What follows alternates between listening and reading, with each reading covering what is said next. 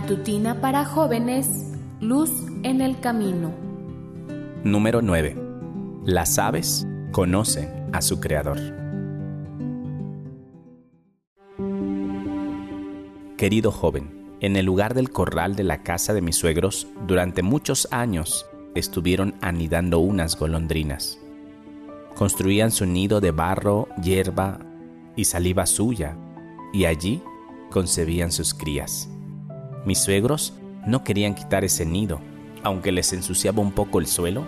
A todos nos gustaba ver cómo las golondrinas macho y hembra traían comida para sus crías, que la recibían ávidamente con los picos abiertos. Cuando crecían las crías, volaban del nido y después de cierto tiempo desaparecían para no volver sino al año próximo, pero no como crías, sino como adultas, para poder repetir la misma operación de sus padres, y así, año tras año.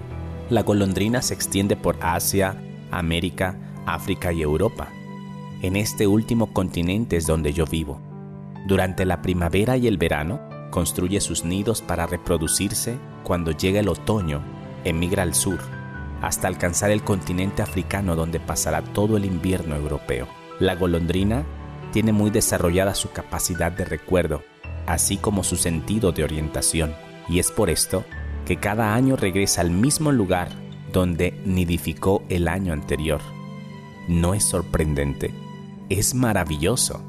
En la Biblia leemos, en Jeremías 8:7, aún la cigüeña en el cielo conoce sus estaciones, y la tórtola la golondrina y la grulla guardan la época de sus migraciones. Estos animales están programados para hacer lo que hacen, porque Dios colocó en sus pequeños cerebros esta capacidad. Negar esta evidencia sería un suicidio intelectual. Los colores de cada animal de esta tierra, sus formas y sus funciones, todo nos habla de un diseñador divino. Nadie aceptaría que un navegador por satélite surgió solo a partir de un proceso espontáneo y apareció en las tiendas. Este aparato necesitó ser diseñado y construido por mentes inteligentes, capaces de hacer cálculos específicos y complejos. ¿Qué me dices de los murciélagos?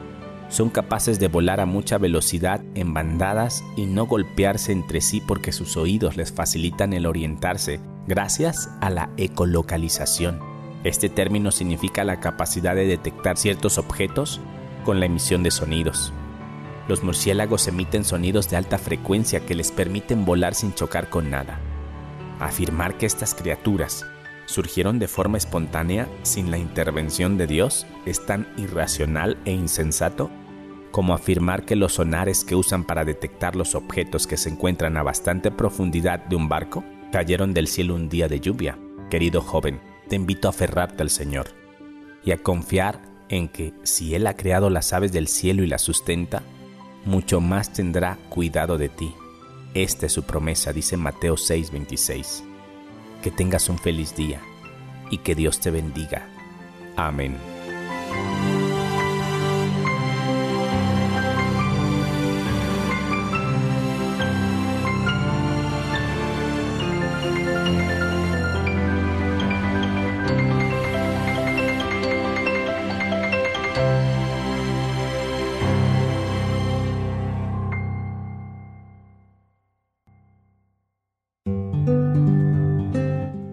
Recuerda, comparte las buenas nuevas.